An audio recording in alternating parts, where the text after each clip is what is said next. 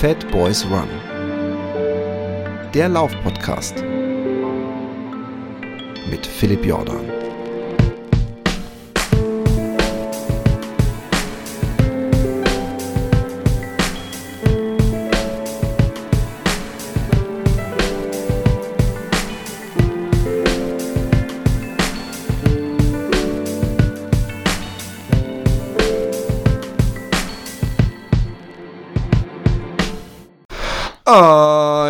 Wunderschönen guten Morgen, guten Mittag, guten Abend, wann und wo auch immer ihr seid. Ich schaue hier in Utrecht. Es ist morgens 9.38 Uhr aus meinem Fenster und die Sonne scheint. Und äh, auch wenn dieser Podcast wahrscheinlich erst in zwei Wochen draußen ist, äh, kann ich sagen, es liegt, äh, es ist äh, eine, eine schöne Ansicht, weil gestern, vorgestern und vorvorgestern hat es geschifft und unglaublich gestürmt hier.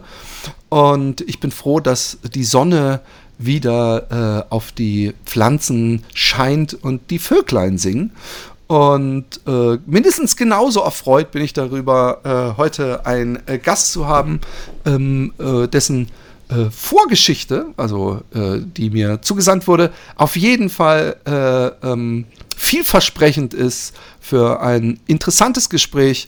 Und wir sind hiermit, glaube ich, bei Hörer Talk Nummer 3. Und ich begrüße im Fatboys One Podcast René Schaffrinski. Herzlich willkommen. Wie geht es dir an diesem wunderschönen Morgen? Hallo, endlich klappt es mal. Ähm, ja, ich bin ein bisschen aufgeregt natürlich. Mein erster Podcast und dann gleich bei dir. Und ja, ich bin froh, dass es geklappt hat. Also ich habe damals, wenn ich einfach mal so anfangen darf, die Episode mit dem Anthony gehört, wo ihr aufgerufen habt oder wo du aufgerufen hast, ähm, dass man sich bewerben kann und ich habe einfach mal gedacht, so, warum nicht? Und ja, war dann überrascht. Also ich war im Urlaub und saß beim Abendessen und bekam dann auf einmal die E-Mail und meine Lebensgefährtin so, was ist los? Und ich, ja, ich mache einen Podcast mit, wie es aussieht. Ne? Und ja, dann hat es leider nicht hingehauen, wegen Internetverbindung, technischen Equipment. Ich war auf dem Bauernhof neben einer Alpaka-Herde und die hätten, glaube ich, ziemlich Radau gemacht. Und jetzt mussten wir das ein paar Mal verschieben und heute klappt es endlich. Also es freut mich.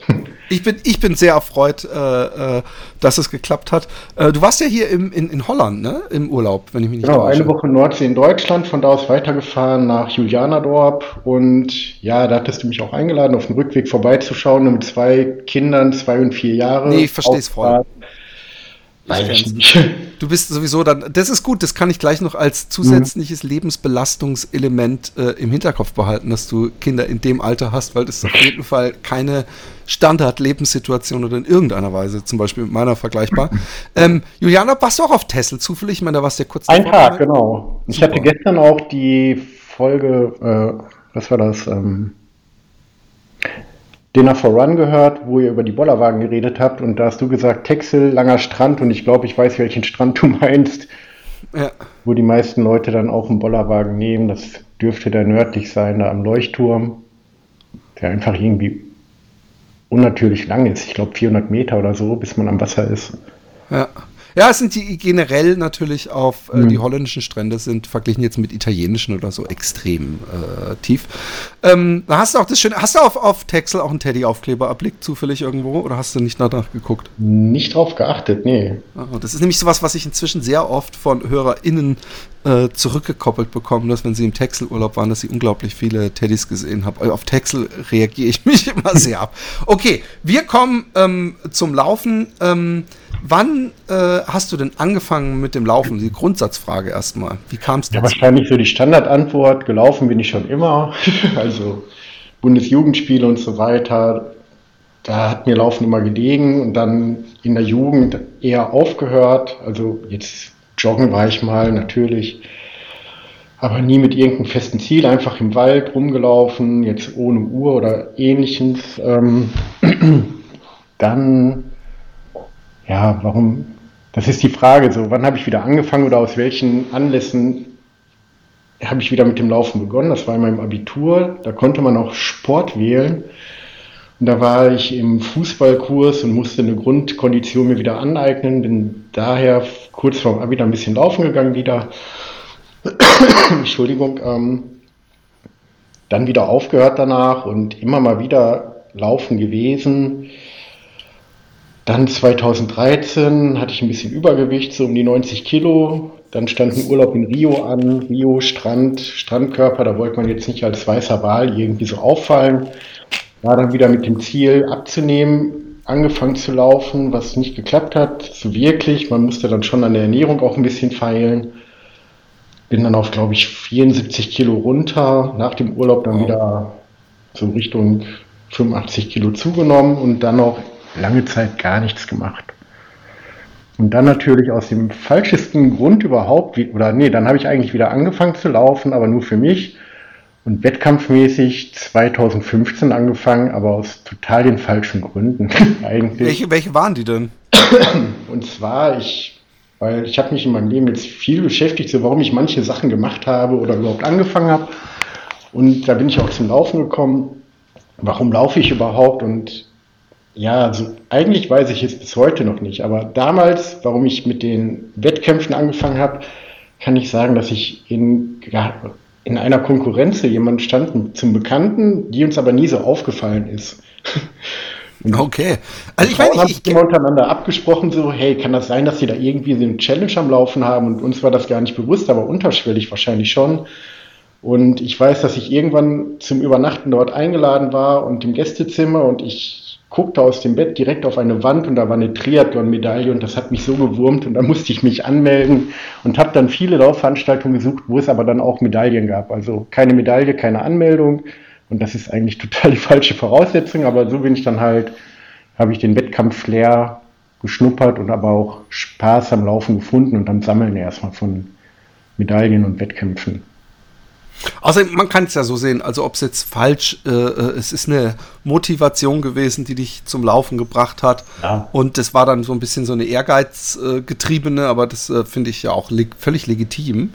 Äh, zumal es natürlich äh, auch die anderen Probleme wahrscheinlich wieder in den Griff bekommen hat mit dem Übergewicht, das du erwähnt hast. Wie groß bist du eigentlich, möchte ich mal fragen? 78. Okay. Ich, ich habe mich schon ein bisschen gefatshamed gefühlt, äh, aber ähm, als äh, 10 Zentimeter, nicht ganz 10 Zentimeter größerer Mensch äh, darf ich dann auch ein bisschen mehr wiegen. Ähm, ähm, erzähl mal, wie, wie äh, es gibt ja Laufen und Laufen und wann gibt es so einen Moment, wo du sagst, okay, und da fing es dann an ernst zu werden, äh, Richtung Marathon ist es ja bei, bei, den meisten Menschen. Ja, das ging recht schnell, also ähm, Januar 2015 habe ich beim Neujahrslauf mitgemacht, 10 Kilometer und habe dann da Wettkampf Luft. Also ich fand das toll, viele Menschen am Start und so dieses Gemeinschaftsgefühl und Partystimmung. Und dann habe ich mich direkt für den Viva West Marathon im Mai angemeldet. Bin dann aber aufgrund einer Atemwegs- oder Atemwegsinfekt konnte ich dann nicht starten. Also ich hatte eine Lungenentzündung und bin dann erstmal ausgefallen und der nächste Lauf war dann erst ähm, 2016 im Oktober. Ja. Also ich habe dann auch zu früh wieder angefangen, habe dann nochmal einen Rückschlag bekommen und war dann erstmal lange Zeit außer Gefecht und dann fing es dann an, der nächste Lauf war dann direkt 17 Kilometer in Essen, dann zwei Wochen später mein erster Halbmarathon, beim Röntgenlauf in Remscheid, dann eine Woche später in Bottrop 25 Kilometer und ja, da war quasi dann Blut geleckt und da habe ich auch gemerkt, dass mir eher längere Distanzen liegen, habe das aber erstmal auch nicht weiter dann verfolgt, sondern viele 10 Kilometer Läufe dann gemacht. Also auch jeden Monat ein bis zwei Stück. Ja. Bist du in einem Lauftreff oder sowas auch? Nee, ähm, ich habe. Weißt das habe ich nicht bei der Enker. Die Enker Running Crew ist doch. Wohnst du nicht in Duisburg? Ja, genau. Also ich weiß auch, dass ich beim Duisburg-Marathon ähm, beim Einlauf ins Stadion, ich glaube, da hatten die einen kleinen Stand, sind dann da auch, ich weiß, dass ich auf einmal eine Dose Bier in der Hand hatte und mit einer Dose Bier ins Stadion ins Ziel gelaufen bin und ich glaube, das war einer von denen, die mir die in die Hand gedrückt haben. War ich damals sehr dankbar für, weil es war furchtbar heiß, wie meist beim Rhein-Ruhr-Marathon. Ich habe das auch schon mal verfolgt, aber irgendwie nie so die, ja. Muss ja auch gar nicht. Nee, irgendwie nie so den Drang gehabt, da mitzumachen. Ähm, aber die, du hast jetzt, äh, ich weiß nicht, ob äh, unfreiwillig oder ob es die, die, der Zufall war, äh, ein schönes Segway, das wir nehmen können, äh, äh, mit eingebracht, nämlich das Bier, was dir gereicht wurde. Ja. Äh, und ähm, Mhm. Ich habe auch vorher gefragt, ob ich darauf ansprechen kann und ähm, du hast in deiner Bewerbungsmail, nenne ich das jetzt mal, ähm, ja. auch erwähnt, dass du alkoholkrank warst, also äh, suchtkrank und ähm, auch äh, betrunken oder, oder angetrunken oder mit einem Pegel auf jeden Fall mal äh, öfter am Start standest. Und ich weiß, dass ich, als ich anfing äh, äh zu laufen oder im ersten Jahr in der Running, war ein Artikel von einem Alkoholiker-Ultraläufer, der äh, die Überschrift war, glaube ich, ich stand oft mit einer Flasche Wein Intus am Start, was mich total geschockt hat. Äh, was natürlich, ja. ich bin, Alkohol war nie mein Gift, von daher, man vergisst einfach, dass natürlich eine Flasche Wein für einen Alkoholiker nicht dasselbe ist, wie wenn ich jetzt eine Flasche Wein trinken würde, der nie Alkohol trinkt, ähm, sondern dass das für den wahrscheinlich einfach nur war, um funktionieren zu können. Ähm, wie, wie, ich überlege gerade, wie, was ist die hm. beste Einstieg? Äh, wann, wann äh, vielleicht erstmal grundsätzlich, wann hat es mit dem Alkohol angefangen? War das sehr schleichend oder hattest du recht schnell, dass du merktest, okay, da, da äh, ich, bin ich anders als der Rest?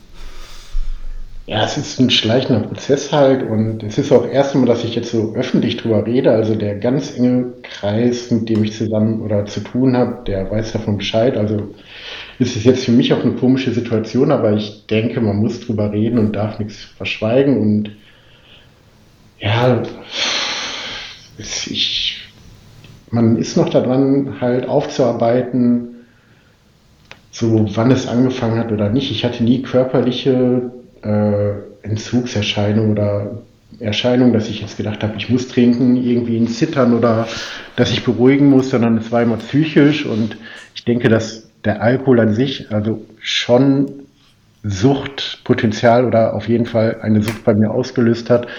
Aber jetzt im Nachhinein durch die Suchtberatung, die ich auch besucht habe, habe ich gesehen, dass das Problem auch anders liegt und dass es auf viele Lebensbereiche bei mir zutrifft, dass ich also, wenn ich irgendwas habe, immer all in gehen. Ich, ich habe so kein richtiges Maß. Also das sieht man auch beim Laufen dann. Und da kommen wir dann später wahrscheinlich zu, aber mit dem Alkohol, das fing halt in, normal in der Jugend an. Man hat hier und da getrunken, bei Fußballspielen oder weiß ich nicht, auf Partys, dann im Studium. Da war man dann erst mal von zu Hause halt weg und hat alleine gelebt, die Freiheit ausgenutzt, äh, ausgenutzt und ja, das erste Mal, dass man ein Problem hat. Ja, meist machen einen andere darauf aufmerksam und dann redet man es klein. Ne? Und Alkohol ja. ist natürlich nie schuld, sondern man sagt dann, ja, ich habe an dem Tag wenig gegessen oder irgendwie mir, ich war krank, aber dann deshalb hat das so komisch reagiert bei mir oder keine Ahnung. Ja. ja. Bist du denn, ich meine, dass ich die Frage schon selber beantworten mhm. könnte, aber es interessiert mich trotzdem, es gibt ja verschiedene Arten von Alkoholikern. Es gibt diese Binge-Alkoholiker, also die praktisch sich wenn man nicht aufpasst, zu Tode saufen, also die dann einfach kein Limit haben. Mhm. Und es gibt die Alkoholiker, die praktisch äh, an der Familie vorbei und allem halt ihre fünf Bier äh, abends so nebenbei trinken und äh, mehr so um so einen Pegel zu halten. Also es gibt die stark feiernden und Boden, äh, Fass ohne Boden und, und äh, würdest du dich da irgendwo eher einkategorisieren? Schwierig zu definieren. Also Wann fängt Alkoholismus an? Ab welcher Regelmäßigkeit? Also man hat abends seine zwei, drei Bierchen getrunken. Dann irgendwann wurde es aber auch mal mehr. Dann kam noch ein Jägermeister dazu oder ein Glas Wein. Und ja, dann ist so schwierig zu sagen, was ist genug oder nicht. Also tagsüber und so hat man immer funktioniert, alles gut. Und ja, am Wochenende, wo man dann nicht funktionieren musste, dann wurde es natürlich mehr. Ne? Ja. Und hast du auch mal, hast du auch morgens schon konsumiert? Ja, auf jeden Fall. Ja. Also es gab oder es gibt wahrscheinlich noch diese App äh, Untapped, da kann man Bier tracken, quasi so wie Strava für Alkohol oder für Bier. Ja, das habe ich, ich habe ich hab jemanden, der hat das äh, äh, bei so einem ADHD-Meeting, es gibt so eine Gruppe, die trifft, und mhm. da hat er so ein Bier sich bestellt und hat gesagt, oh, die muss ich noch äh, bewerten. Also da gibt dann auch immer so eine Bewertung ab, wenn das dieselbe App ist. Ja, und wenn du von der App dran erinnert wirst, so dass in deiner Zeitregion so, hey, es ist gerade morgens und das ist dein viertes Bier oder so, ne? Dann. Echt? Ach, die macht das. Ja, ich meine schon, dass sie das gemacht hat. Das finde ich aber hey, gut. Das ist so das, weiß ich nicht, dritte Bier innerhalb von einer halben Stunde und das ist die und die Zeitzone oder so, ne? Krass, sehr gut. Ja, und da fällt dann auch auf, weil du jedes Bier trackst du dann und dann hast du innerhalb von einem Jahr irgendwie tausend verschiedene Biere. Und wenn man das so hochrechnet, und manche trinkt man ja nicht nur einmal, also da kommt schon was bei rum. Ja. Und ähm, es war aber jetzt nicht so, dass ich irgendwie Alkohol brauchte, um zu starten, sondern für mich war das, ähm, da ich mich damals auch in der Trennungsphase befand und das Wochenende mit den Läufen dann so für mich eine Auszeit und so quasi wie so ein Kurzurlaub so, oder Laufen auch zum, äh, zum Teil mich selber zu finden, dann durch Alkohol das wahrscheinlich noch zu beschleunigen oder zu verstärken. Also dieses Selbstfindungsprozedere. Also ich sehe Laufen auch spirituell. Jetzt gerade bei den längeren Läufen, kürzere Läufe mittlerweile nicht mehr oder mache ich auch gar nicht mehr, bin ich komplett von weg. Bei Wettkämpfen auf jeden Fall, weil mir das mittlerweile erstmal nichts mehr bringt, weil das. Aber machst du im Training kürzere Läufe dann trotzdem? Ja, fast nur, weil, wie du oder wie wir schon gesagt haben, ah, ja. Familie halt und ja, jobbedingt und also ich laufe maximal am Wochenende, wenn es hochkommt, an eine lange Einheit von 23 Kilometer so rum. Und ansonsten sind es meist zwischen 7 und 15 Kilometer, wobei ich aber auch im Monat, wenn ich ja im Durchschnitt 80 bis 120 Kilometer nur laufe, also eigentlich recht wenig. Wenn ich dann einen äh, anderen Podcast höre, wo der, ich weiß nicht, wie der heißt, ähm, 70 Kilometer pro Woche, wäre für mich ein Traum, aber ist nicht realisierbar. Ja, ist, ist auch extrem. Also sowas habe ich auch nur in meinen richtig guten Zeiten. Ich glaube, der beste Monat, den ich mal, also Trainingsmonat, den ich mal hatte, war 400 Kilometer, aber da war ich dann auch voll drin. Momentan ist es äh, eine ziemlich gähnende Lehre bei mir auf Strava. Ähm, ja. äh, Nochmal, äh, und dann können wir es auch abschließen und dann will ich nämlich weitergehen, weil ich schon interessant finde, äh, jetzt schon, äh, wie du das mit den Ultras schaffst, wenn du ähm, äh, sozial bedingt sozusagen gar nicht so viel Trainingszeit hast, mhm. ähm, äh, will ich trotzdem mal wissen, ähm, weil, weil äh, jeder Mensch, der jetzt hier zuhört, wahrscheinlich denkt, ja, aber Sport und Alkohol. Nee, nicht zu empfehlen. Na, ist natürlich nicht zu empfehlen, ja. aber man, man stellt sich auch einfach äh, schwer vor, weil man ja, wenn man alkoholisiert ist äh, und das nicht gewohnt ist, fühlt man sich so ein bisschen betäubt und, und, und schwankt vielleicht sogar ein wenig. Ähm, hast du dich betrunken oder angetrunken gefühlt am Start oder hast du eher gedacht, ah gut, ich habe ich, ich, ich da fehlt nichts, aber ich fühle mich jetzt auch nicht zu besoffen oder so? Oder war das für dich ja, ein Dosierungsding, dass du dachtest vorher, okay, ich muss ein bisschen was trinken, dass es dass ich mich gut fühle, aber ich will auch nicht zu viel trinken, dass die Leute es merken oder so? War das ein Zwiespalt manchmal?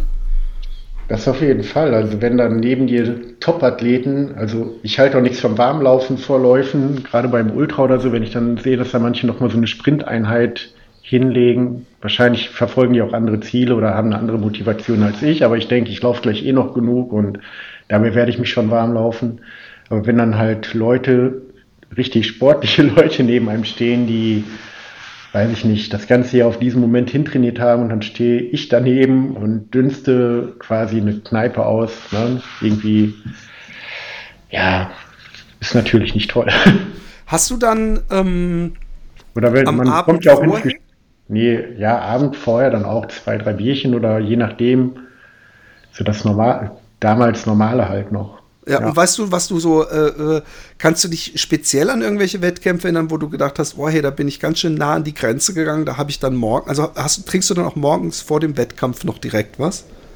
Also das hatte ich dann vor der, man ist ja immer eine Zeit lang vor dem Start da und dann hatte ich halt äh, Jägermeister auch, ne, das ist dann ja. auch perfekt. Und ja, diese kleinen, da sind das manchmal zwei bis drei gewesen, was dann 0,3 Liter ergibt, also fast eine halbe Flasche Jägermeister vor dem Ultra ist schon krass. Also und ähm, die Achtung, Zeit merkt man halt nichts, man läuft und dann irgendwann fängt er an zu wirken, dann merkt man, okay. Ne, und dann kommt aber, weil ist ja viel Zucker drin, auf einmal auch dieser Hammer und der kommt dann, also die ganzen Gefühle, die man beim Laufen hat, äh, hat man extremer, finde ich. Okay. Also der Mann mit dem Hammer kommt viel früher, viel deftiger und sich da wieder rauskämpfen und dann durchzuziehen bis zum Ende, also nicht zu empfehlen und auch vom Herz-Kreislauf, also was man dem Körper antut, glaube ich, ich meine, ich hoffe, ich muss das nochmal sagen. Ähm, mich mich mhm. interessiert das, weil, weil äh, Das Faszinierende ist vielleicht, äh, und das wäre ja der schönste Fall, äh, erkennt sich jemand wieder und ändert was dran. Ähm, äh, äh ich, ich, aber ich, äh, mich, mich, interessiert einfach, ob du zum Beispiel ähm, auch dann gedacht hast, hey, heute laufe ich 100 Kilometer, ich weiß nicht, was deine, wie, wie deine Ultradistanzen sind, oder 50 reicht ja auch schon. Mhm. Ähm, äh, dass du denkst, ja gut, aber nach drei Stunden, ich nehme mir auf jeden Fall noch einen Jägermeister mit für unterwegs. Hast du auch jemals während des Wettkampfs konsumiert? Nee, das nicht. Also das beim. Ähm, ich glaube beim Röntgenlauf, da gibt es kurz vorm Ziel des äh, Halbmarathons dann an der letzten Steigung steht dann einer und verteilt so kleine Säckchen, so Piccolo oder so. Aber sonst, dann gibt es natürlich noch den Arathon, da habe ich aber nie mitgemacht, weil das fand ich für mich zu gefährlich. Was ist der Arathon? Ähm, das ist im Ahrtal und bei jedem Verpflegungspunkt bekommt man dann von den Winzern der Region auch neben den isotonischen Getränken oder so auch äh, Winzerwein ausgeschenkt, Rotwein. Und das hast du nicht gemacht, weil du, obwohl du als zweimal angemeldet, aber dann habe ich gedacht, nee, das geht nicht gut aus.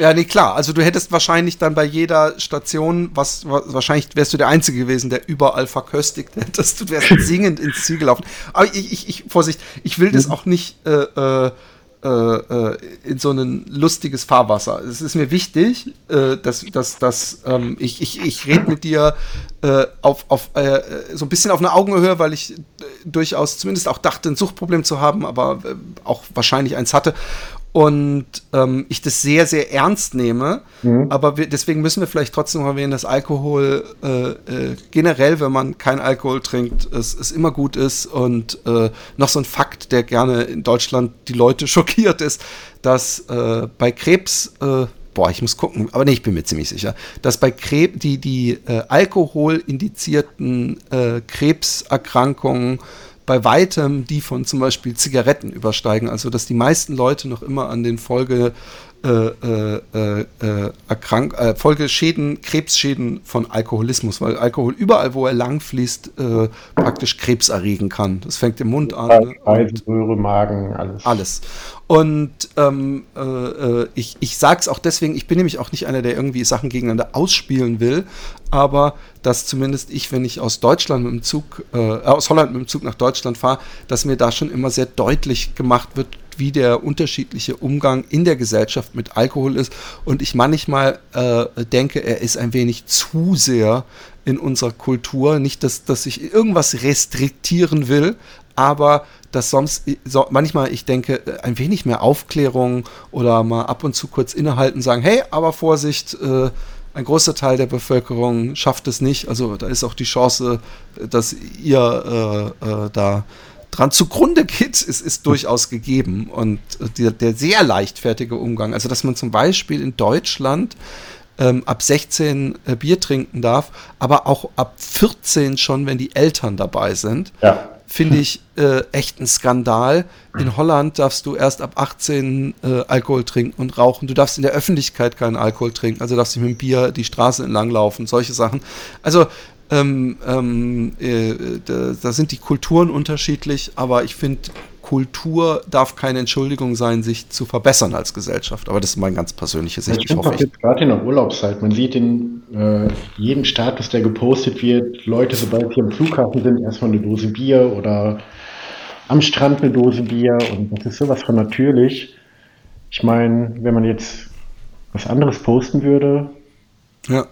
Das Bier am Strand oder einfach nur so ein Bier zu fotografieren, mhm. ist ein wenig synonym für so Jetzt äh, Erholung, Freizeit. Und ich finde es ja auch nicht schlimm. Das ist ja so eine Art Symbol geworden. Es ist nicht, also ich, ich will Man gibt ja die Verantwortung ab, so sei das Ganze, so diese Rolle, die man immer einnehmen muss, sondern so hier, jetzt, ich gebe alles von mir ab und jetzt lasse ich mich quasi gehen. Ich, Erholung, Entspannung. Ich meine, wenn ich mich da mit einem Saft äh, am Strand positionieren würde, wird jeder sagen, ah, der macht der ist auf einem Wellness-Trip oder mit genau. einem normalen Wasser, was auch der gleiche Strand, aber dann denkt jeder, boah, da scheint es aber heiß zu sein, ne? Aber so dieser Erholungsaspekt, der kommt eben nur mit Alkohol, wenn man das. Ja, und wer, wer, wer über die Gefahren vom Wasser trinken was hören will, da muss, ich glaube, die letzte oder die vorletzte Dinner for Run Folge ja. äh, und was für ein Erlebnis ich hatte bei unserer Wassertrink-Challenge. Äh, Kann man das Video nochmal sehen? Ich habe es nicht gefunden. Ich wollte es heute Morgen meiner Lebensgefährtin zeigen, aber ich kann es dir gerne auch schicken, das Filmchen. Ja. Da, da, ist allerdings nicht rausgeschnitten, was, was wir okay. auf Insta oder vielleicht war es auch nur eine Story auf Insta, das kann auch sein. Ja, ich meine ähm, Story auf jeden Fall. rausgeschnitten hatten, ist, als ich zum Kotzen aufs Klo gerannt bin, dachte ich, ich stelle die äh, Kamera auf Pause und ich habe sie zum Glück in Anführungszeichen verfehlt und man hört halt, wie ich das Wasser wieder zurückgebe in die Welt und danach völlig verschwitzt und mit tränenden Augen wieder vor die Kamera stelle und mich von der Challenge offiziell abmelde. Aber so viel, also von daher, Leute, falls ihr noch nicht Dinner for Run hört, ähm, der Podcast, der so äh, ein bisschen noch weiter weg vom reinen Athletenanalyse, Schuhtest, äh, äh, Race-Bericht-Podcast geht und so ein bisschen in die äh, etwas edgiere Richtung geht, sage ich mal vorsichtig. Okay, ähm, äh, noch die Frage, ich weiß gar nicht, ob du sie beantwortet hast. Gab es einen Lauf, wo du dich erinnern kannst, wo du sehr nah an die Grenze gegangen bist, also wo du wirklich betrunken am Ziel, am, am Start standest, wo du dachtest, krass, dass ich, obwohl ich so einen Pegel hatte, so viel, so weit und so gut gelaufen bin?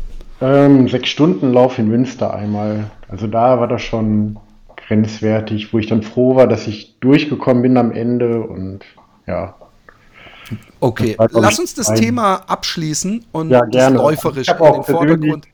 Also ich kann jetzt sagen, seit äh, fast ja, anderthalb Jahren kein Tropfen mehr angerührt. Super. Ich habe auch keinerlei Probleme gehabt damit, also. Ja. ja. Ich, ich bin, äh, du kannst wirklich stolz auf dich sein und ich hoffe, äh, es äh, wird auch weiterhin so sein. Es ist in der Regel ist es äh, von einem Suchtmittel loskommen immer eine Befreiung und eine, ein Gewinn an Lebensqualität, was man in dem Zustand immer sehr schwer glauben will. Und ähm, aber ich, ich, ich finde es gut, dass du darüber geredet hast und ich, wie gesagt, ich, ich wollte dich da nicht, deswegen habe ich es vorher auch gefragt, ob wir drüber ja, reden können. Und ich finde es super, äh, dass du es gemacht hast. Wie gesagt, vielleicht äh, erkennt sich ja jemand wieder.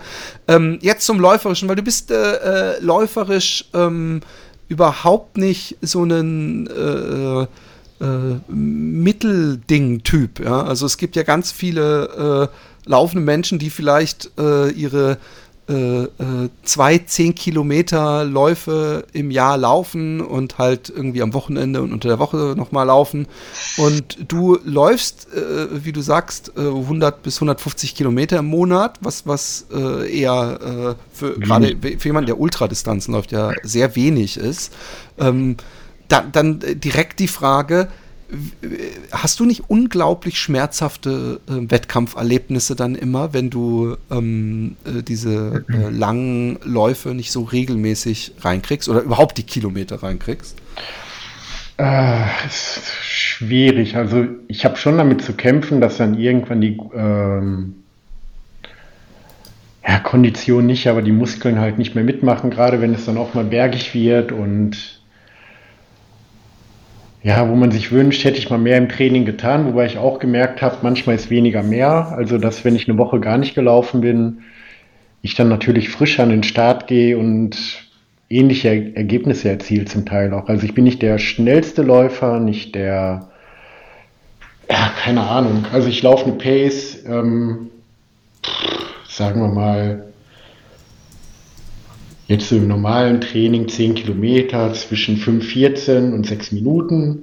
Im Wettkampf fange ich immer bei 5,30 an und nachher, wenn man alles zusammenzählt, weil ich dann auch ab und zu gehen muss, weil oder halt langsamer laufen muss, dann pendelt sich das so bei 7 Minuten pro Kilometer dann auf den gesamten Wettkampf irgendwo ein. Also es gibt tausende Leute, die besser sind, aber ich mache es halt für mich in dem Moment und bin froh bei jedem Lauf, dass ich ankomme, dass ich das überhaupt machen kann. Und ja, schneller oder so wäre wahrscheinlich schöner und weiter wäre auch. Ja, obwohl da kommen wir vielleicht auch nachher noch mal zu. Ja, du kannst, äh, du kannst ja gerne mal ähm, äh, und, und ich mache das jetzt übrigens, ähm, weil, weil äh, Leute, ja, ich, ich habe ja öfter gefragt, es sind euch zu viele Ultra-Geschichten drin, aber äh, der letzte Gast, also nicht der, äh, die, die, ähm, Marina, von die heute ja der Podcast rauskommt mit. Ähm ja, da werde ich gar nicht drankommen einmal in die. Nein, aber es ist ja kein Wettkampf. Es, ist, nee, nee. Es, es, können auch Podcasts, von de in denen über fünf Kilometerläufe langsam geredet wird, unterhaltsamer sein als jemand, der einmal um die Welt gelaufen ist. Das ist immer äh, äh, sehr subjektiv.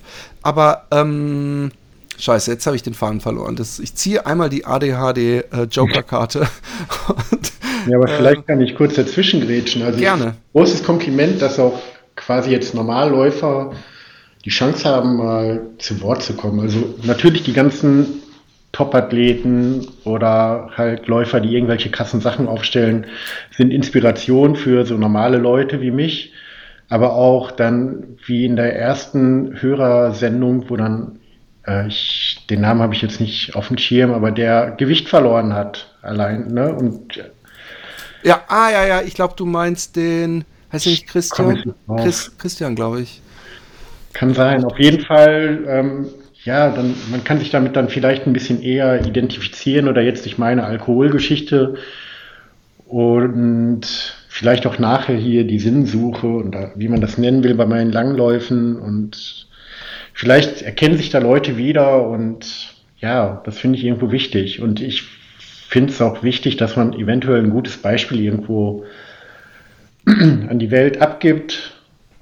Manchmal so kleine Sachen haben große Wirkung und wenn ich jetzt, wo man selber nichts von mitbekommt, wahrscheinlich verliere ich da total den Faden, aber zum Beispiel jetzt ähm, da, wo ich wohne, früher haben mich die Leute immer mit einer Flasche Bier nach Hause kommen sehen und wenn da jetzt so ein kleines Kind am Fenster hockt und mich jeden Tag mit der Flasche Bier sieht, äh, ist die Chance wahrscheinlich groß, dass ich entweder total abschreckend wirke oder aber das Kind sich so denkt, hey, das ist normal. Aber jetzt mache ich halt quasi, gebe ich ein gutes Beispiel, auch wenn ich davon nichts mitbekomme. Aber ich gehe raus, laufen und vielleicht denkt das irgendwann, hey, das mache ich auch mal oder cool, was, warum geht der jeden Tag und will das auch rausfinden. Voll. Also ich habe ja dadurch, ich habe ja oft ähm, durch dieses Podcasten habe ich ja ein sehr großes Sprachrohr und ja. dann passiert es natürlich auch mal, dass dann Leute schreiben, hey, ich habe durch den Podcast äh, mit dem Laufen angefangen und äh, ja. es hat sich alles positiv äh, verändert und was ein, es gab ja auch schon ganz am Anfang, glaube ich, jemand, der die Antidepressiva absetzen konnte durchs Laufen. Also nicht, dass ich das jetzt als, äh, äh, ich nehme ich, ich nehme an, das ist mit dem behandelnden äh, Psychiater abgesprochen gewesen.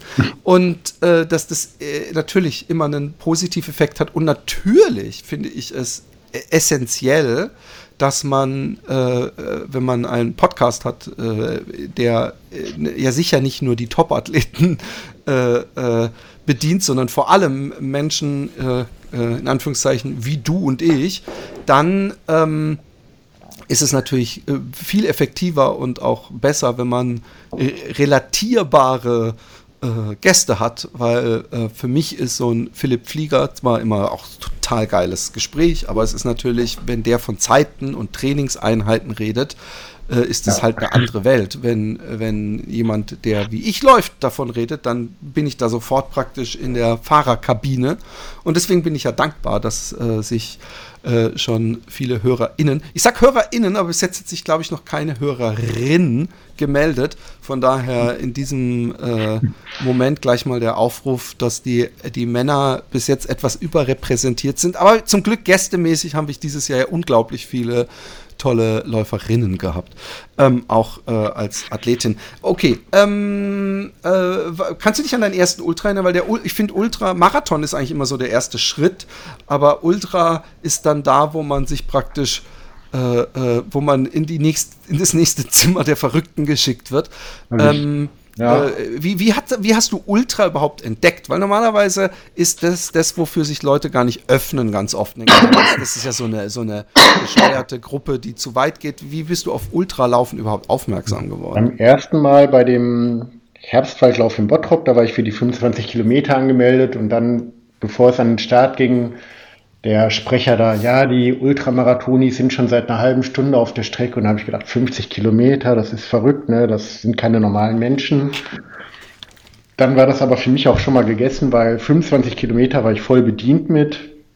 Und dann fing ich aber so 2019 an mit ähm, auch, dass ich doppelt gestartet bin. Also wenn irgendwo ein Volkslauf war, dass ich erst den Fünfer gelaufen bin, später den Zehner oder in Fenlo. Beim Fenlo bin ich erst den Fünfer, dann den Zehner, dann den 21 Kilometer gelaufen.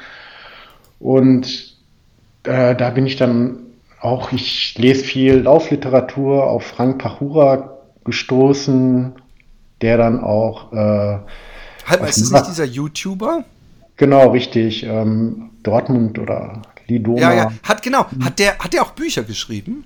Genau, laufend, was er lebt. Ich kann dir das, ich, ich habe die, glaube ich, noch zu Hause. Kann ich dir mal die Namen schicken? Habe ich jetzt so nicht auf der Reihe. Auf jeden Fall hat er da Werbung gemacht, quasi für auch ausgefallene Marathons im Knast zum Beispiel oder Untertage. Und dann liest man halt immer mehr und guckt, was ist denn da so möglich. Dann habe ich natürlich Rich Roll gelesen äh, Finding Ultra, wo er dann auch geschrieben hat, es ist keine Schande, auch mal einen Kilometer zu laufen. Und irgendwie hatte ich aber Angst beim Marathon so eine entfernte Strecke zu laufen. 42, immer so die Frage dann, okay, was passiert, wenn ich dann mittendrin nicht mehr kann? Ne? Wie komme ich nach Hause?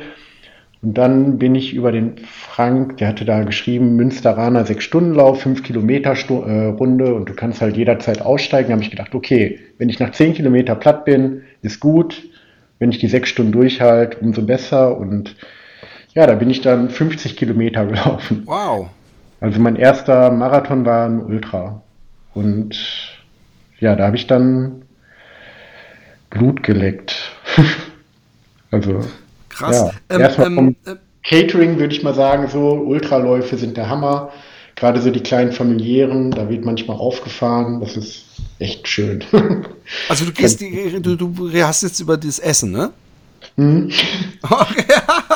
Also manchmal habe ich dann wirklich geguckt, so was in der Ausschreibung drinsteht, so an Verpflegung und habe mich da dann angemeldet.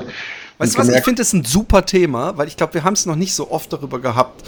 Ähm, und wenn das sowieso so ein Ding ist, was dich, äh, was, was erwähnenswert ist für dich, finde ich es hochinteressant. Was gab es denn bei dem Lauf zu essen, äh, was du, ähm, worauf du dich gefreut hast, während eines Laufes zu essen? Weil das ja, ist ja was komplett anderes als ein normales Buffet, äh, sage ich mal. Was gab's denn?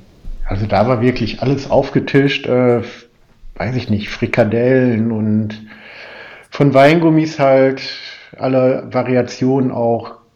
So Salzkartoffeln, also. Alter Schwede. Was man beim normalen Marathon halt nicht. Da kriegt man seine Banane, sein Riegel und ein ISO-Getränk. Und da, da waren dann die nummerierten Becher und dann, was willst du denn trinken? Cola, Vitamalz oder ein Tee oder das oder das oder das. Also man fühlt sich da schon nicht schlecht. Und ähm, gut aufgehoben. Also Gibt es was, wo du sagst, das ist so mein ultimatives ähm, Verpflegungsstand äh? Also jetzt nicht die, die über Gels, da können wir auch gleich noch drauf zu, zu, sprechen kommen, sondern so, so was, was man halt sich so nimmt und isst. Also, also wo man sagt, das ist ein Nahrungsmittel, was man sich auch außerhalb des Sports reinpfeifen würde. Gibt es da sowas, wo du sagst, das ist genau das, was ich beim Ultra immer brauche? Also, was ich auf jeden Fall brauche vorher und nachher, ist Fred Ferkel. was ist Fred Ferkle? Ja, diese veganen so Weingummis. Ah, ah, ja, ja, ja, ich kenne die, also die ja, gibt es hier auch. Sind es, oder die heißen uns von Katja, sind diese Schweine, meinst du, ne? Ja, genau. Also die da, die binge ich auf Neudeutsch quasi weg. Ja, sonst Banane, Orange finde ich immer gut, so kleine Stückchen oder was noch? Und so richtige ja. Mahlzeitmäßige Sachen? Nee, also, leider. Das sind jetzt alles so Süßereien, bist du mehr so ein Süßer? Ja, ein bisschen was Salziges zwischendurch, aber eher so Weingummi und okay. Ja. Okay, und ähm, du, du, hast auch, äh, äh wenn wir gerade bei Ernährung sind, ähm, gesagt, dass du auch, äh, also ähnlich wie, wie ja ich das, äh, wie wir es auch im Vorgespräch schon gemerkt haben, äh, was mich so ein bisschen durch mein Leben begleitet hat, dieses, dieser Hang, extreme Sachen zu machen oder auszuprobieren, zumindest zeitweise, ähm, ist ja auch bei dir ernährungsmäßig viel gewesen. Bist du auch durch Rich Roll, weil ich hatte ja auch so zwei, drei vegane Jahre, bist du dadurch Rich Roll zu verleitet worden auch? Auf jeden Fall. Ähm, ich Wobei ich mich mit dem Begriff vegan schwer tue, weil ich finde, dass der. Also plant-based finde ich schon besser. Ich versuche halt viel Fleisch zu vermeiden. Es gelingt mir nicht. Ähm, vegetarisch ernähre ich mich auf jeden Fall zu 95 Prozent, aber es findet sich leider immer noch Fleisch bei mir. Und hast du, aber, also jetzt mhm. aus der, ich bin ja kein Veganer, aber ich möchte trotzdem sagen, dass es ja immer noch besser ist, das zu reduzieren, weil du so, so ein bisschen schuldig sagst. Du, du machst ja, nee, ich finde diesen Begriff vegan schwer, weil äh, das so eine Etikette ist, der ziemlich, ja, ich weiß nicht, wenn man bei Instagram guckt, also es ist bewertend, finde ich. Dann steht Jetzt von außen oder von der Gruppe selbst? Also ich finde, also früher war es sehr von der Gruppe selbst, mittlerweile, ja, es, ich kann es nicht beschreiben. Auf jeden Fall, wenn man dann ähm, bei Instagram oder sonst wie irgendwo sieht, ähm, Familienpicknick vegan, wo ich mir denke, ja, das muss nicht da stehen. so einfach. Ja, also ich habe eine Theorie drüber. Ich habe eine Theorie, ja.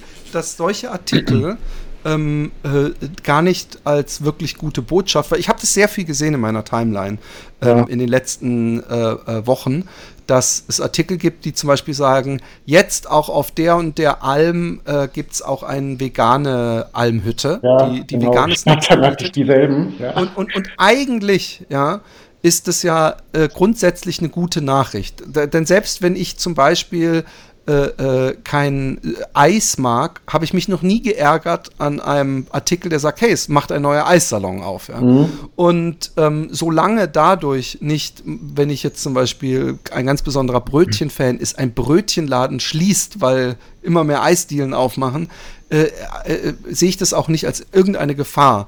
Und ähm, wenn man sich dann den Kommentarbereich anguckt, äh, was man grundsätzlich vielleicht nicht machen sollte, seid nicht wie ich. Don't be like Philip dann wird man merken, dass eigentlich alle Kommentare drunter äh, Kommentare sind von Wutbürgern, die finden, dass ihnen irgendwas ja. vorgeschrieben wird, obwohl da nichts von im Artikel steht. Und inzwischen will ich auch auf diese Artikel nicht mehr reinfallen, weil ich glaube, die, die sind darauf, äh, die zielen darauf, äh, Leute böse zu machen und dann eine Diskussion zu starten, weil dann finden sich natürlich auch immer zwei, drei Veganer, die das Ganze mhm, verteidigen. Mhm, dann kommt irgendwann einer, Wurst sollte nur für Fleisch äh, gelten und dann kommt der nächste und sagt, was ist mit Wurstsalat? Der darf dann auch nicht Salat heißen. Diese Diskussion und die gibt denen äh, äh eine höhere Sichtbarkeit ergo mehr Geld. Mhm. Und es ist genauso wie diese äh, äh, Rammstein-Artikel, ja, ja. Äh, äh, die, wo ich dachte, ja gut, klar, Verdachtsberichterstattung, die ich ja sehr legitim finde, ja. wo dann aber nur fast schon in einer Kult, äh, also wie eine Sekte, nur Fans sind, die, die von irgendeinem, von einer Hexenjagd sprechen. Und wo ich denke, dass, dass der, der, der, die äh, vermeintlich harmlose Überschrift und gute Botschaft hat wahrscheinlich einen, einen dunklen Hintergedanken. Ich glaube nicht dran, dass diese, vor allem wenn man guckt, in was für Medien es dann teilweise ist, dass die das wirklich abfallen, sondern dass die, dass die dazu beitragen zu dem Narrativ, man darf ja gar nichts mehr und man, man ich will aber doch mein Fleisch noch essen, was ja nirgendwo jemals irgendwem verboten wurde. Nee, finde ich auf jeden Fall. Also, und wenn dann ein Tipp ist, hier hat ein neues veganes Restaurant aufgemacht oder das gibt es jetzt hier, finde ich total super und ich bin auch voll dafür, aber dieser Begriff vegan, dass der dann überall in irgendwelchen Posts und ähm, ich war auch barfuß äh, laufmäßig interessiert und bin es auch immer noch. Und dann diese Kombination manchmal irgendwie, also manche Leute finde ich, sie übertreiben es einfach, die dann, äh, keine Ahnung, barfuß picknicken, aber vegan oder so, wo ich mir dann denke, wenn ich es nicht mache. Also es ist so eine Wertung dahinter oder es wird ja postuliert zum Teil. Also ich finde. Aber, aber, aber, aber, was ich, was ja. ich, ähm, ähm ich verstehe, was nicht, dass ich dagegen also, bin oder so, aber es, bei mir kommt es manchmal so, ja. Ja, ich weiß, das wird ja öfter, das hat der Micha auch mal gesagt, mhm. dass viele Leute das sagen, einfach weil sie es toll finden zu sagen. Aber mhm. ich, ich finde dann immer, äh, ähm, das finde ich gar nicht schlimm. Also wer vegan lebt, der macht zum Beispiel momentan mehr fürs Klima als ich, zumindest wenn es auf dem Teller stattfindet, ja. Und ähm, wenn der das, äh, äh, also sofern man nicht links äh, irgendwie mit irgendwelchen Schlachtbetrieben oder sowas, also so aggressiv äh, und mit einem erhobenen Zeigefinger und wie kannst du eine Wurst essen oder sowas, ähm, dann finde ich, wenn man einfach nur das sagt, ich bin vegan, also so dieses gute Beispiel vorangehen möchte, dann äh, äh, sehe ich da noch nichts Schlimmes hinter, aber ich gebe zu, dass man inzwischen erkannt haben müsste, dass diese Strategie eher auf äh, viele Leute ärgert und man vielleicht Gegenteiliges erreicht. Aber ich weiß es nicht. Ich finde irgendwo, ich verstehe dich, das vegan. Ich finde auch plant-based. Wenn ich vegan wäre, würde ich mich wahrscheinlich auch eher als plant-based bezeichnen. Ja, eben. Weil dieser Begriff, glaube ich, in der Vergangenheit zu, ja. Ja, er ist beladen, er ist beladen. Ja, eben. Und er wurde aber meines, meines Erachtens, ja, aber das ist schwer, der Henne-Ei, wurde er von der Gegenseite so beladen. Also dieses, diese Memes, äh, Veganer erzählen die sofort, dass sie vegan mhm. sind und was weiß ich, die, die resultieren ja eigentlich eher aus, dass irgendjemand äh, so einen Avocadosalat, wie du meintest, äh, Picknick fotografiert hat und vegan halt, weil er denkt, hey, wir vegan sind eine Gruppe, die sehen das dann mit dem Hashtag und ähm, da ist ja noch kein erhobener Zeigefinger dabei. Und ähm, ich hatte, als ich vegan war, wenn ich irgendwo mit Leuten essen war und ich habe dann einfach nur den Ober gefragt, ist da Käse mit drin oder ja. Ei, dass ich dann danach die Diskussion hatte. Ich habe nicht gesagt, hey Leute, wie könnt ihr Fleisch essen? Aber ich weiß trotzdem, was du meinst. Es ist ja, ich kann es schlecht in Worte fassen. Also ich, wie gesagt, ja. ich bin dabei, meine Ernährung umzustellen und immer weiter auf Fleisch zu verzichten. Ich würde aber nicht sagen, dass ich jetzt Veganer, also eher plant-based passt besser ja. finde. Ja. Ähm, genau. Gehen wir weiter zu dem, was, ähm, lass, lass uns mal äh, äh, wieder zum Laufen zurückkehren. Mhm. Ähm, was war dein bester, tollster, äh, dein schönstes Lauferlebnis, dein Wettkampf, wo du sagst, alter Schwede, war das, da lief alles und es war auch ein wunderschöner Lauf, den ich weiterempfehlen kann. Einmal Monschau, ähm, das Monschau Ultramarathon 56 Kilometer, da lief einfach alles. Also da hatte ich kaum Gehpausen, bin zwar gemütlich vor mir hergetrabt, aber hab den, da lief einfach alles so. Von der keine Magenprobleme oder sonst irgendwelche Probleme oder dass ich groß Durst hatte oder was weiß ich, keine Krämpfe. Also da bin ich gestartet, gelaufen, habe die Landschaft genossen, war im Ziel und war zufrieden. Was, was für ein mhm. Lauf ist das so ein bisschen? Also ist es ein, ein Traillauf? Hat ja, er Höhenmeter? Genau, also der hatte, ich weiß nicht wie viel, 1200 Höhenmeter, glaube ich. Ah, doch ordentlich.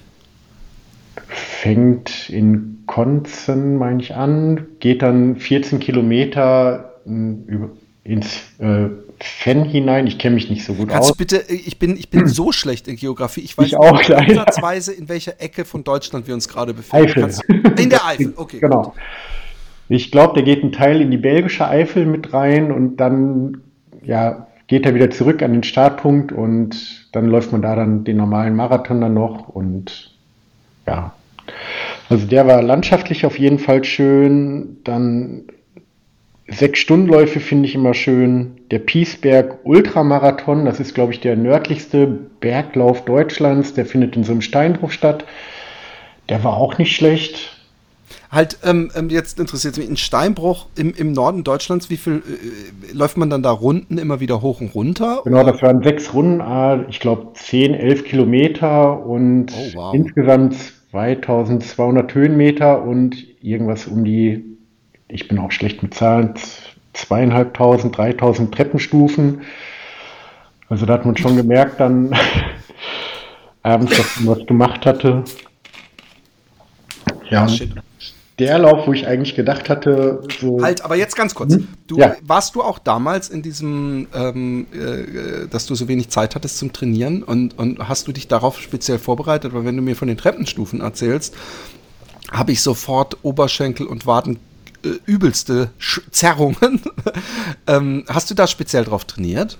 ich habe es versucht. Ich lebe halt in Duisburg. Es ist Wollte recht flach und es gibt da eine Halde direkt vor der Haustür, Tiger und Turtle. Die hat, glaube ich, ich weiß nicht, 30 Höhenmeter und die bin ich dann immer hoch und runter, hoch und runter. Hat aber nicht das abgebildet, was mich dann da erwartet hat und ja. Aber hattest du böse, äh, also scheinbar ja nicht, es lief ja gut, aber ähm, bist du dann, äh, äh, in solchen Fällen läufst du dann immer die Steigung, also gehst du die Steigung, so, so, so Powerwalking oder äh, machst du kleine Schrittchen nach oben? Nee, also Steigung bin ich dann schon normal hochgelaufen oder, ja. also nicht, läuft, also nicht gejoggt oder so, sondern Steigung bin ich dann gegangen und dann wieder oben getrabt oder. Und ähm, noch, noch, du hast ja bisher recht viel gelaufen. Ich finde, du solltest noch zumindest einen Lauf nennen. Was war denn dein längster Lauf? Genau, da wollte ich jetzt hin. Also da hatte ich mir am meisten von versprochen. Das war der 24-Stunden-Lauf äh, beim Bottropper Ultra Festival. Und ich habe 24 Stunden gewählt, weil ich einmal 100 Kilometer laufen wollte, zu, um zu gucken, ob ich schaffe. Zwei Wochen vorher hatte ich allerdings wieder eine Atemwegsinfektion, hatte da Blut gehustet und bin dann nicht ganz so frisch an den Start gegangen. Die ersten vier, fünf Stunden bin ich hm, relativ normal gelaufen, immer im Blick auf die Pulse, weil ich den also schon die Gesundheit im Blick hatte musste aber leider auch viele G- oder G-Elemente einschieben, dass ich dann, ich glaube, nach knapp 16 Stunden erst die 100 Kilometer dann voll hatte. Und eigentlich hatte ich gedacht, so 100 Kilometer, dann passiert irgendwas mit einem, aber es war nichts. So bei mir stellte sich dann die Frage, und jetzt? So, dann habe ich mich erstmal hingelegt, drei Stunden, habe am nächsten Morgen dann die letzten drei Stunden nochmal 20 Kilometer oder ich glaube, ja, knapp nochmal 20 Kilometer dann gemacht und ja, es war aber eine Lehre. Und da fing das so an, wo ich gedacht habe, oder wo ich den Spaß am Laufen auch verloren hatte. Oh, echt? Ja. Wie lange ist das her? Das war letztes Jahr im Mai. Oh. Okay. Wo ich dann gedacht habe, so, okay, warum mache ich das überhaupt? Weil diese 100, und dann habe ich gedacht, ja, 100 Kilometer, warum 100? Das ist so willkürlich. So, in Amerika wären das 63 Meilen oder so. Also es gibt keinen Ami, der dann sagt, hey, 63 Meilen, sondern die gehen dann eher auf 100 Meilen oder 50 Meilen.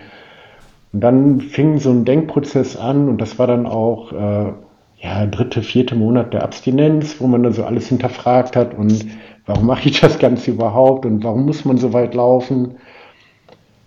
Wo ich dann den Spaß verloren hatte und auch bei sechs Stunden Läufen, sobald ich dann die 45 Kilometer, damit das dann halt in die Statistik einfließt, und gewertet wird als Ultralauf, dann ausgestiegen bin und lieber eine Stunde eher zu Hause war bei der Familie und ja, da und ja, die Motivation hat sich, habe ich da in Frage gestellt. Und da ist mir aufgefallen, dass ich also auch viel, ähm,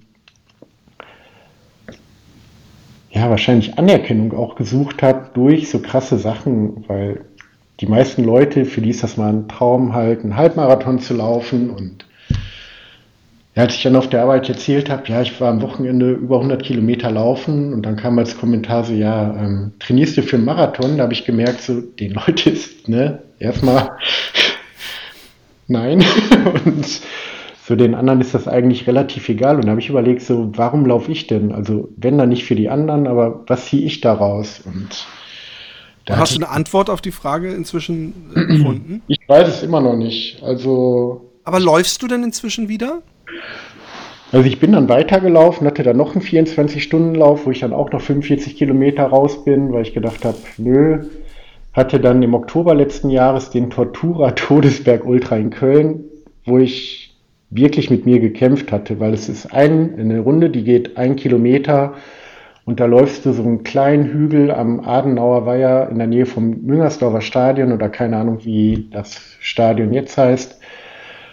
Zweimal hoch und runter und kommst dann nach 50 Kilometern, also nach 50 Runden auf knapp, weiß ich nicht wie viel Höhenmeter, 1800 oder so. Und wo ich dann auch gedacht habe, ich könnte zu Hause bei meiner Familie, bei meinen Kindern sein.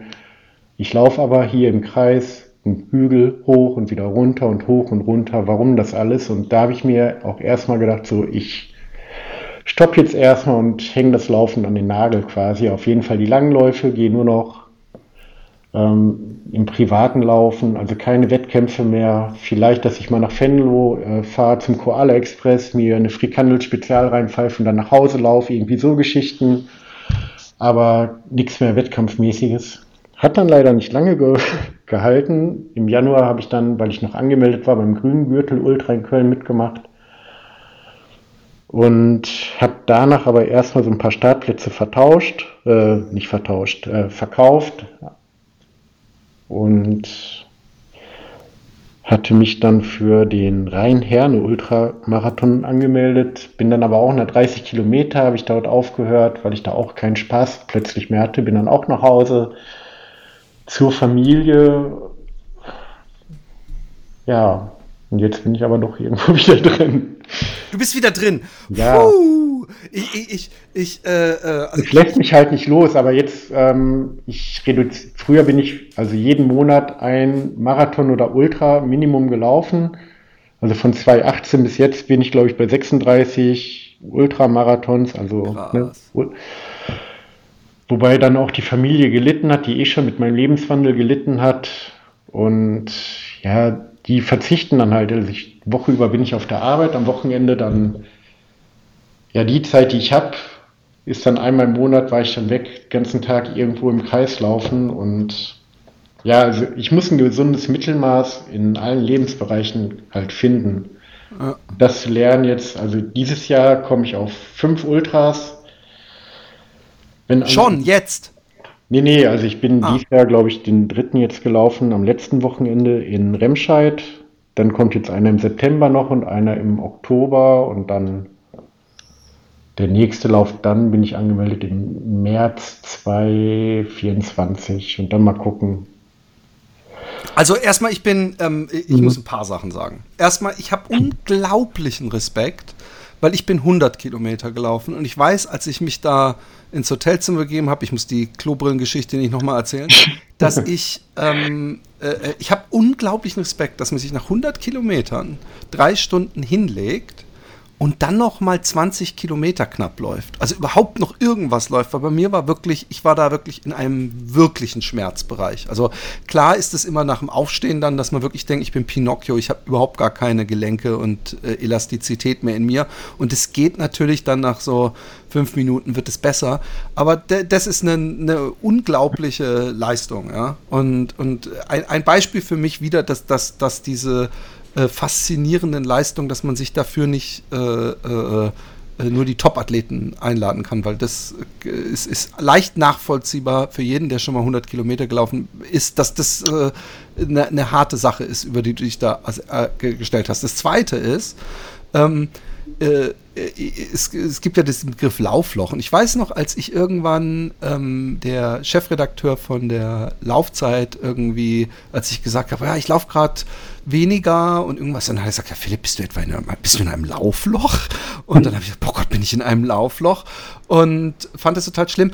Aber ich glaube, wenn man so extrem, ja, äh, äh, also für, für das eigene Tun immer. Es gibt immer Leute, die dann sagen können, ja, ich laufe jeden Tag ein Ultra, was machst du denn Extremes? Aber wenn man halt so äh, nach dem eigenen äh, Möglichkeiten alles rausholt, dann kann es halt auch sein, bei sowas Extrem, dass man dann irgendwann auch mal so ein, in so ein äh, Loch fällt und die Motivation weg ist. Und nach 100 Kilometern, dass da irgendwie mal kurz, dass man denkt, wofür mache ich das, finde ich total äh, nachvollziehbar und vielleicht auch, auch normal. Ja? Also man müsste sich vielleicht eher Sorgen machen, wenn man nach den schlimmsten Erlebnissen sofort sagt, ey, jetzt mache ich nächste Woche wieder, sondern dass man da ein paar Stunden sich das setzen muss, äh, äh, finde ich normal. Äh, und ähm, das Dritte, was ich sagen möchte, ich habe äh, wieder Laufzeit und auch in Lauf- und Schnaufgeschichten äh, als Kapitel drin, ist Laufen eine Sucht und kann es eine Sucht sein. Und das sind natürlich Menschen mit einer Suchtgeschichte, und da zähle ich mich ja dazu, ähm, äh, sensibler für und äh, von außen betrachtet äh, äh, stimmst du mir wahrscheinlich zu, dass man, äh, äh, wenn man hört, und die Familie hat auch drunter gelitten und so, dass es dann wahrscheinlich schon, äh, wie du selber sagst, dass man dann ein Mittelmaß finden muss, weil es ähnliche Folgen hat wie andere Süchte, nämlich dass man, um das machen zu können, äh, die Welt so arrangiert, dass es möglich ist. Und Eben, also es gibt viele Parallelen halt. Genau, ja. aber, und da muss ich wirklich dazu sagen, ähm, ähm, sofern es nicht ungesunde Folgen hat, also sofern man nicht anfängt zu lügen, sofern man nicht anfängt, andere Menschen äh, äh mehr als es äh,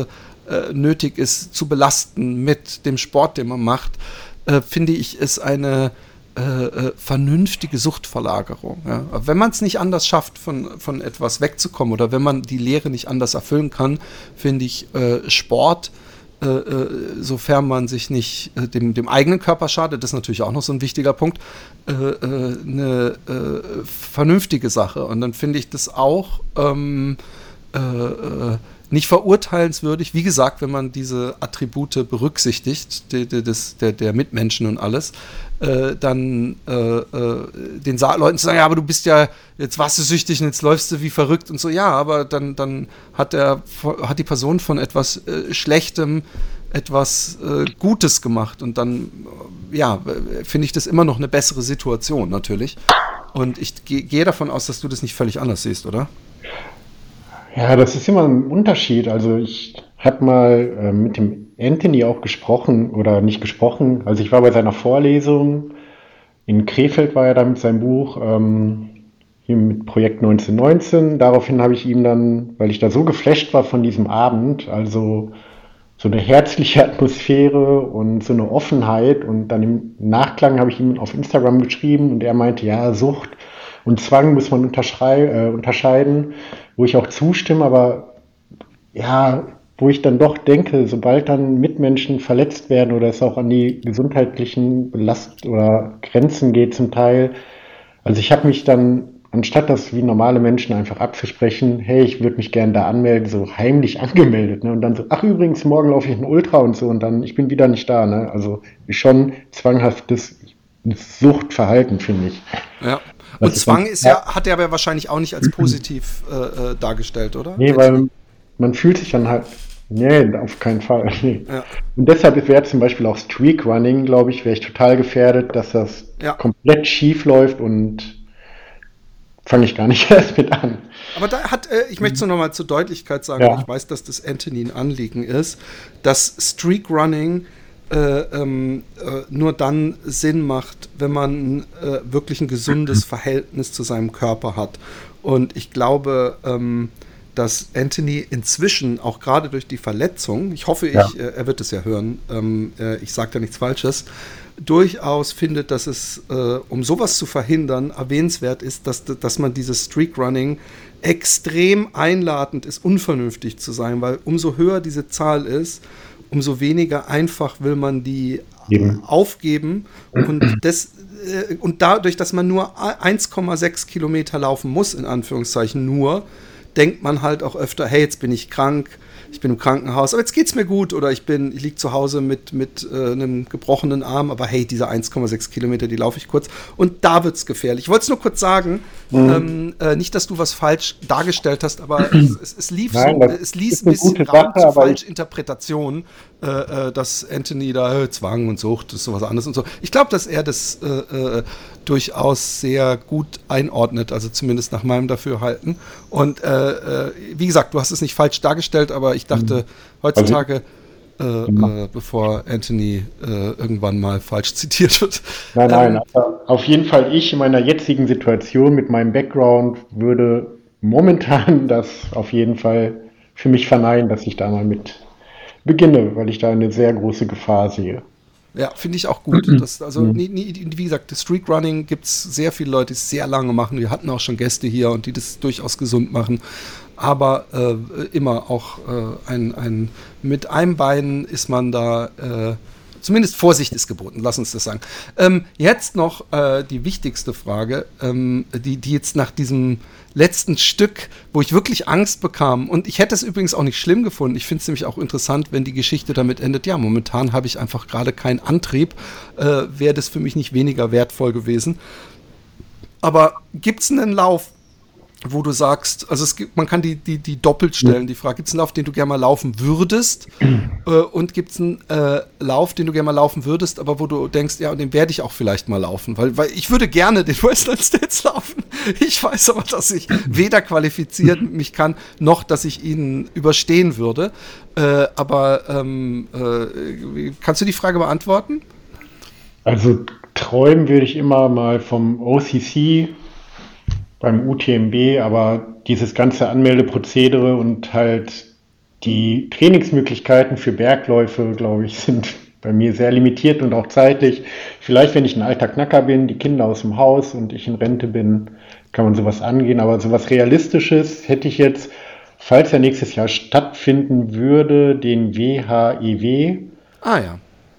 Ist ein Begriff oder ja, ist mir Begriff, also, ist das nicht das, wo man auch mit dem Fahrrad als Team also sich so Könnte man auch, laufen? genau. Also ich würde dann die 100 Kilometer gern, ich glaube Wuppertal, Felbert, Essen und wieder Wuppertal über die Eisenbahn, äh, die Bahntrasse ist das, ne? Mhm. Und den würde ich gerne einmal laufen, 100 Kilometer. Und weil damals war ich halt angeschlagen, ich würde gern einmal noch 100 Kilometer schaffen, da ist wieder die 100. ne? Also total, ja, willkürliche Zahl eigentlich, aber Trotzdem, für mich würde ich gerne einmal, weil das auch ein Grundkurs ist, den einmal laufen und daher auch die Läufe, die ich jetzt noch gemacht habe und was danach kommt, müsste ich hätte ich jetzt erstmal keine Läufe, die ich noch gern machen würde. Vielleicht kommt das danach, Mauerweglauf Berlin, aber das sind dann schon wieder andere Sphären und ja. Ich habe mich, ich, ich hab mich gefragt, ob ich jetzt als nächste Frage stellen soll, hätte ich dem äh, vor dem 100 Kilometer, dem René, die Frage gestellt, ähm, weil ich habe so ein bisschen, äh, da, auch, auch wo du äh, verortet bist, ähm, hatte ich erwartet, dass irgendwie der äh, Tortur de Ruhr auch sowas wäre, was genau maßgeschneidert wäre für dich. Ja, ich war schon mal angemeldet, ah, aber, aber aus irgendeinem Grund habe ich den Startplatz verkauft. Ich glaube, da, ja, wann war das? War das das Corona-Jahr, wo der. Ich, er, er fiel zweimal aus. Also ich habe übrigens, ich weiß nicht, ob du es gesehen hast, ähm, äh, dieses, äh, einmal ja hier im Cast, aber ich habe auch eine mhm. extrem unterhaltsame ähm, Live-Dings äh, auf Instagram gemacht mit Lars Schweizer dazu, weil der damals so krass trainiert hat, das hat mich so unglaublich inspiriert, was für ein Trainingspensum der hatte.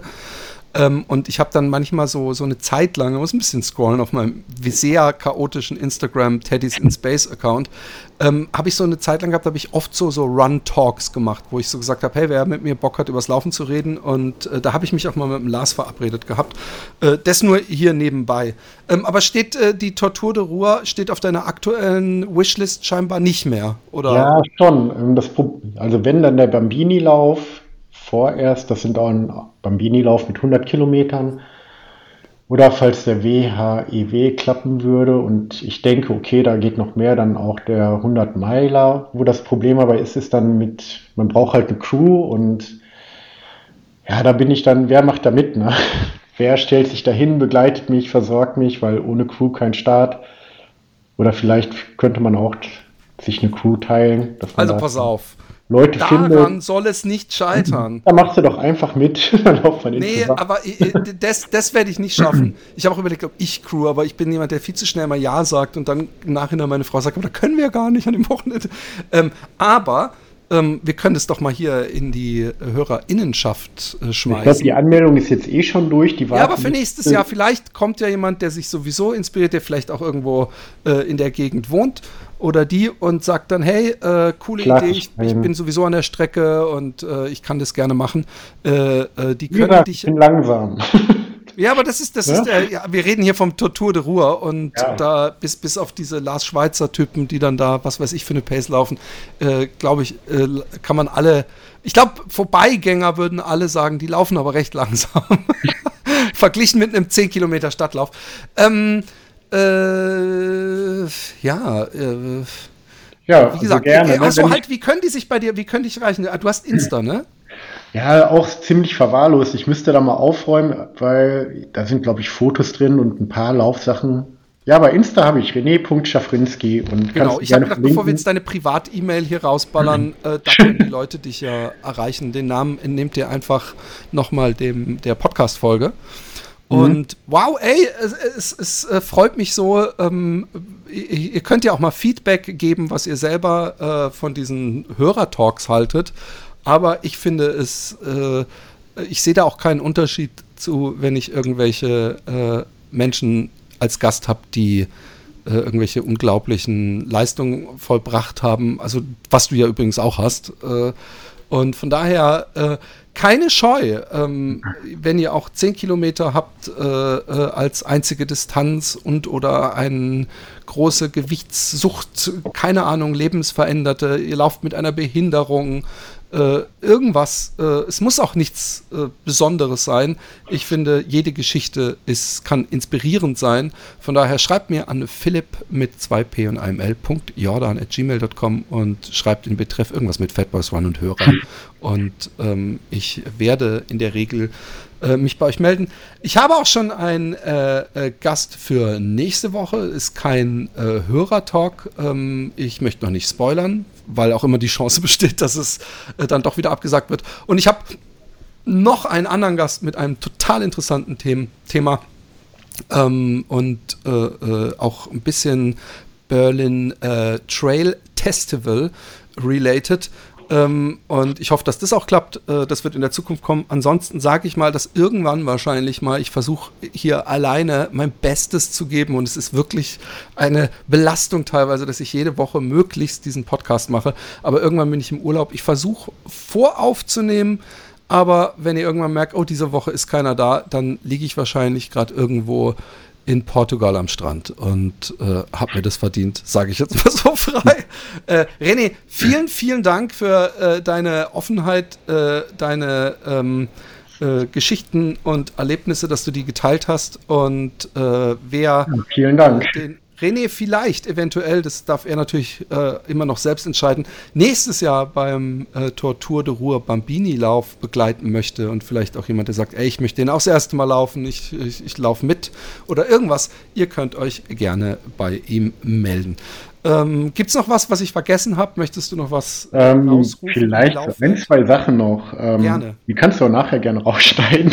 Mm, mm, mm. Ne, einmal Challenge vielleicht für euch. Also Backyard Ultra habt ihr ja gesagt, wollt ihr gerne mal machen. Mhm. Ne? Du redest von Dinner for Run, für alle, genau. die nicht wissen, worum es geht. Genau, Backyard Ultra finde ich eine super Sache, habe ich zweimal gemacht. Einmal falsch angegangen, weil immer auch, da bin ich die Runden immer schnell, weil ich gedacht habe, schnell laufen, viel Pause, aber ich war auch schnell müde. Und ähm, es gibt ähm, auch sowas, das heißt No Rest for the Wicked. Vielleicht hast du da schon mal von nee, gehört. erzähl, ich bin Also, das hat der Alexander Holl, ich weiß nicht, ob der Name dir was sagt. Nee, äh, doch, warte mal kurz. Ja, auch Backyards, also veranstaltet in Rettert im Taunus. Auf jeden Fall ähm, im Februar hat das stattgefunden, das habe ich schon mal gemacht. Und zwar muss man einen Monat lang, hat man Zeit, zu jeder Uhrzeit einmal zu laufen. Das wäre vielleicht was für euren Podcast Dinner for Run. Ähm, und zwar zum Beispiel, ja, du musst in diesem Monat einmal um 9 Uhr laufen, einmal um 10 Uhr laufen, einmal um 11 Uhr laufen. Jeder Lauf muss mindestens 5 Kilometer und 45 Minuten lang sein, damit er gewertet wird.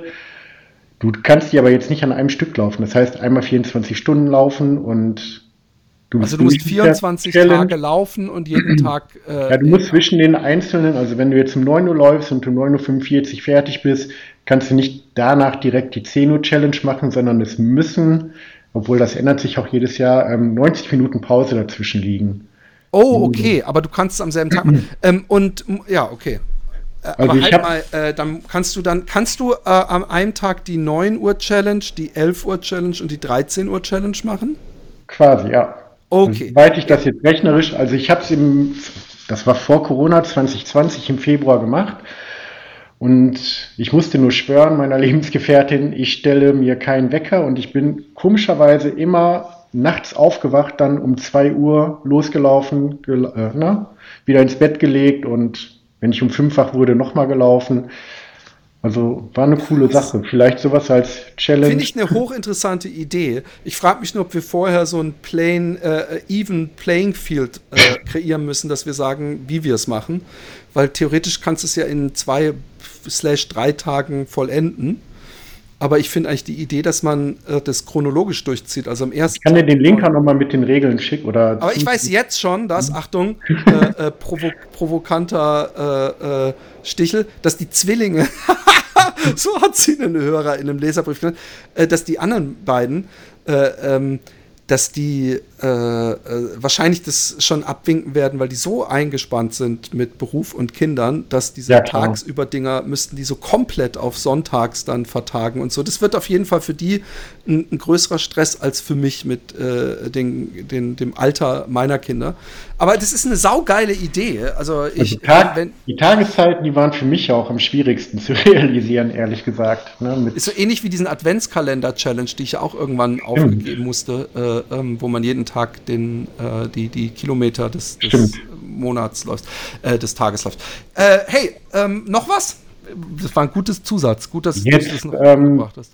Ja, was in ganz eigener Sache, ich weiß nicht, ob du sowas schon mal hattest und ob das überhaupt der richtige Rahmen wäre. Und zwar durch meine Vorgeschichte, ähm, das wird jetzt einmal in meine Lebensgefährtin gehen. Vielleicht weißt du schon, was kommen könnte. Oder hast du eine Ahnung? Ich, ich habe gar keine Ahnung. Nein, auf jeden Fall. Sie hatte sehr viel Geduld mit mir und hat immer zu mir gehalten. Und ich möchte mich dafür einmal bedanken dass sie halt immer noch bei mir ist mit den Kindern und ja, also mir immer noch eine Chance gegeben hat und wie sie gesehen hat, ich bin jetzt auf dem richtigen Weg. Und falls sie das hört, würde ich diese Chance gerne einmal nutzen, um zu fragen, Julia, möchtest du mich heiraten? Wow! Ja, ich weiß nicht, ob du sowas schon mal hattest. Nee, das hatte ich Gut, noch nicht. Ich fühle mich, ich, ich fühl mich sehr geehrt. und ähm, äh, ich denke jetzt, scheiße, du musst dich jetzt eine Woche gedulden.